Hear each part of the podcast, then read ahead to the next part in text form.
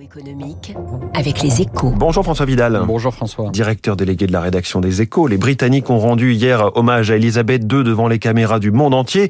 Alors après dix jours de recueillement, le pays reprend ce matin une activité normale et le retour à la réalité risque d'être difficile. Oui, c'est même sûr. Hein. D'abord parce que la disparition de la reine revêt un caractère symbolique fort. Hein. Sa, sa, présence sur le trône depuis 70 ans entretenait l'illusion que le passé impérial du Royaume-Uni n'était pas tout à fait révolu. Ce lien est désormais rompu et les Britanniques se réveillent ce matin dans un pays isolé et menacé par des forces centrifuges à l'œuvre en Écosse et en Irlande du Nord. Mais à plus court terme, c'est évidemment la dégradation de la situation économique et sociale occultée ces derniers jours qui va reprendre ses droits.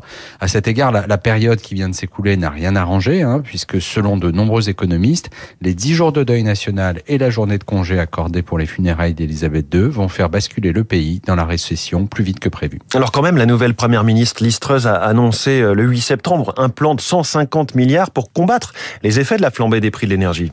Oui, mais il s'agit d'un plan d'urgence hein, qui devrait pour l'essentiel permettre aux ménages et aux entreprises d'être en mesure de payer leurs factures d'électricité cet hiver. Cela ne suffira pas à faire retomber une inflation qui culmine déjà autour de 10% et dont les conséquences se mesurent dans la baisse de niveau de vie des Britanniques et la multiplication des mouvements de grève sur les salaires. L'hiver économique et social s'annonce très rude de l'autre côté de la Manche, un véritable baptême du feu pour le roi Charles III et Liz sa première ministre, les deux novices qui dirigent désormais le Royaume-Uni. François Vidal, merci beaucoup. Il est 7h10. C'est la nouvelle grande patronne de Veolia au cœur de la transition écologique, Estelle Brachianov, directrice générale, star de l'écho.